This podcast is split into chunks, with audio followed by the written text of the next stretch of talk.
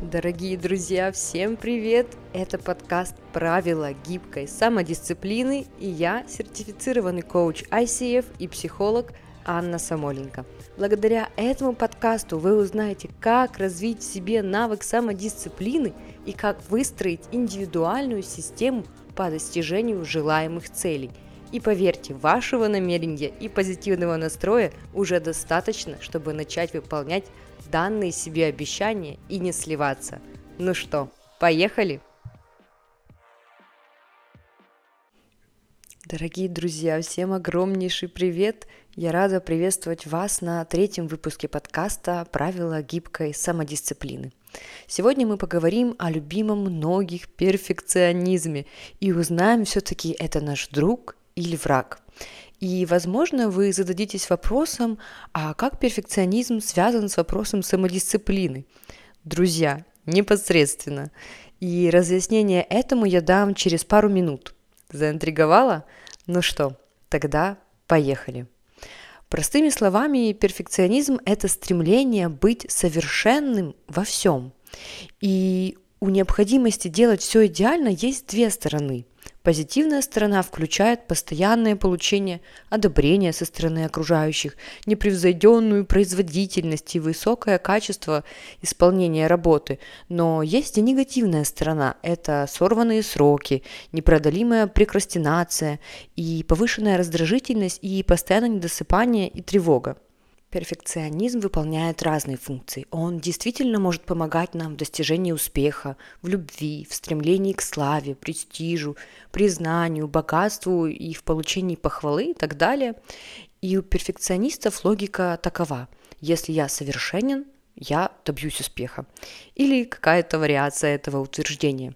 Или такое, например, утверждение. Если я не буду идеальным, я не смогу получить то, что хочу – или я должен выполнять работу безупречно, я должен быть лучшим. Друзья, но у стратегии надо быть идеальным всегда есть следующие побочные эффекты. Я думаю, вы их уже за собой заметили. Это стресс, проявляющийся в виде мышечного напряжения, головных болей, раздражительности, и также это могут быть пищевые расстройства, как пропуск приема пищи, переедание и тому подобное. Второе – это беспокойство, которое заполняет ваше сознание и редко когда-либо вообще прекращается. И третье – это тревога, которая преследует вас в течение всего дня и после отхода ко сну, не давая вам уснуть ночью. У перфекционистов часто появляется прокрастинация, и идея ее состоит в том, чтобы ничего не предпринимать, чтобы перфекционизм не мог вас в чем-то потом обвинить, или же делать как можно меньше, затрачивая минимум усилий. Вы начинаете использовать стратегию «я не могу потерпеть неудачу, если не пытаюсь что-то сделать», или «зачем беспокоиться, если я не могу быть идеальным?». Однако это бесполезно, потому что отказ от действий погружает вас в прокрастинацию и рождает чувство вины.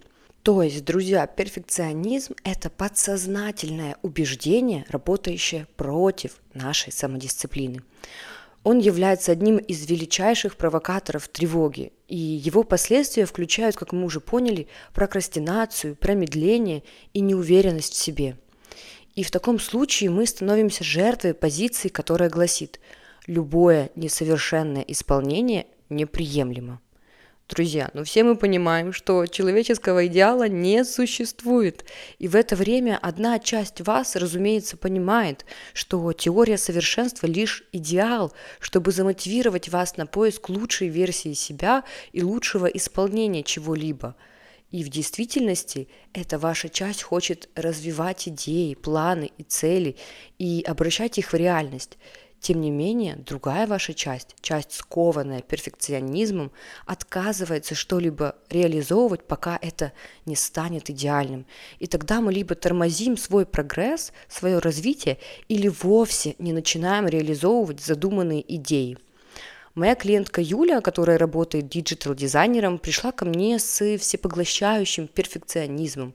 Она уже несколько недель не могла закончить работу над своим портфолио, постоянно оттягивая работу над ним, и когда я спросила, какие мысли ей приходят в момент, когда ей нужно его сделать, то она сказала, От этого портфолио будет зависеть мнение потенциальных клиентов обо мне и моей работе. Поэтому портфолио должно быть идеальным. И каждый раз, когда я начинаю над ним работу, этот высокий уровень ответственности меня настолько напрягает, что я оттягиваю этот момент до последнего – Юля призналась, что когда она делает дизайн для заказчиков на работе, ей также очень трудно делать работу вовремя, и в то же время ее преследует чувство неудовлетворенности своей работой и тревога, что клиентам не понравится. Друзья, признавайтесь, кто узнал себя в роли моей клиентки Юли? Э, и когда я начала задавать ей вопросы в сессии, она сказала, что ранее, когда она только начинала делать дизайны для себя, в ее работах было много легкости и творчества, и от окружающих она получала много положительных комментариев и восхищений. А сейчас она ощущает тревогу, неудовлетворенность, желание делать всегда все только идеально, и чтобы оценка окружающих всегда была на 5 баллов. Друзья, Признавайтесь, кто все еще считает перфекционизм достоинством? Что вот я такая дотошная, такая требовательная, такая идеальная, и ставит равно между перфекционизмом и хорошей работой, или считают, что хороший работник, который качественно выполняет свою работу и отрабатывает все до последней копеечки, должен быть точно перфекционистом, иначе никак. Но, друзья, а действительно ли это так? Правда ли, что постоянное, яростное стремление к идеалу продвигает нас к нашим целям, когда перфекционизм заставляет нас ощущать тревогу, неуверенность, откладывать выполнение задач до последнего и сомневаться в себе и своих компетенциях? Звучит не совсем вдохновляюще, правда? Перфекционизм поглощает нас, потому что у нас есть потребность быть хорошим – чтобы нас оценивали только позитивно, только на высший балл, и это все еще не так страшно, как то, что к этому всему мы еще ассоциируем оценку нашей работы с оценкой нас как личности. Например, если работу оценили позитивно, то и я хороший человек, а если работу оценили негативно, то все, я неудачник вы создадите больше самодисциплины и совершенства принятием того, что убеждение «я должен быть безупречным» во всем является помехой и не продвигает нас к нашей самодисциплине и нашим целям. И когда наш перфекционист в душе говорит «не делаешь это правильно, не делай вовсе», как правило, это означает, что это вовсе не будет сделано. Но если вы оспорите это нерациональное убеждение, как только оно будет возникать, вы вскоре осознаете, что реальность достижения результата приятнее мечты о совершенстве этого результата. Ваш перфекционизм будет пытаться отодвинуть вас от желаемой самодисциплины, говоря вам, ты же не хочешь писать плохой отчет, верно? Или ты же не хочешь неаккуратно работать, верно? Или ты не хочешь, чтобы тебя называли некомпетентным, верно? Действительно, различные задачи, безусловно, требуют различное количество внимания, времени и усилий. И доверьтесь в этом моменте своим ощущениям нужного и необходимого уровня усилий, которые вы хотите приложить к проекту. Или проясните четкий критерий у руководства, что должно быть в вашей работе, чтобы она была на 5 баллов потому что перфекционизм, он ослабляет настойчивость, а настойчивость дает больше достижений, чем таланты, ум или удача. В действительности путь к достижению цели лежит в настойчивости.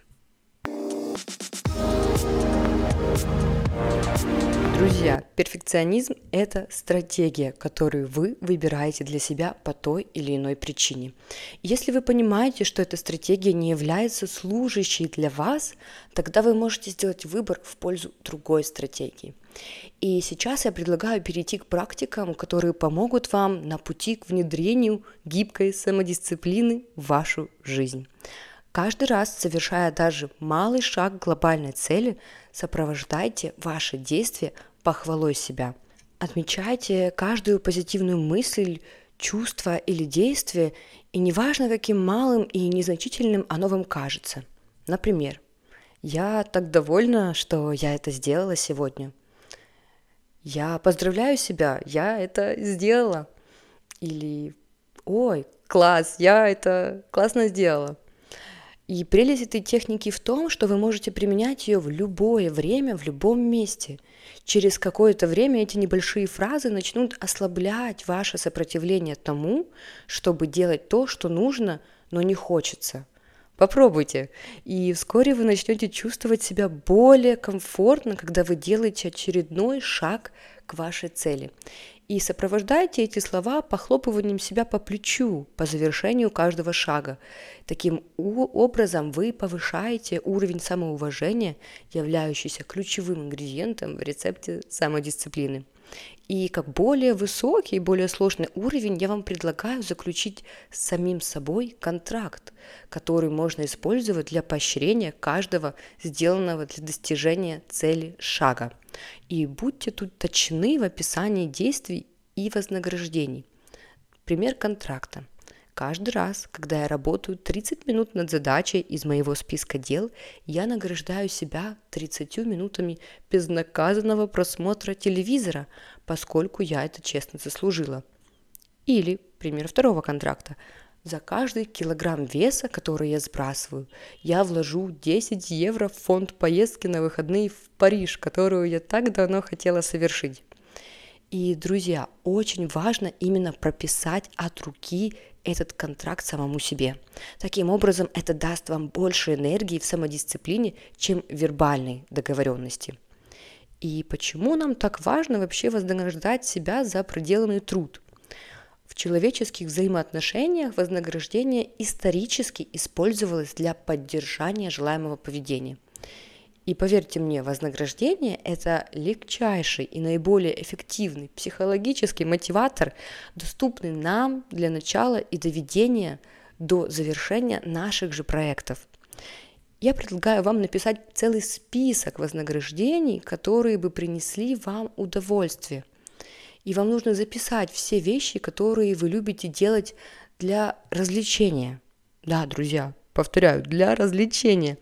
Подумайте о фильмах, поездках, курсах, телепрограммах, концертах, одежде, э, ресторанах. И чем длиннее список, тем лучше.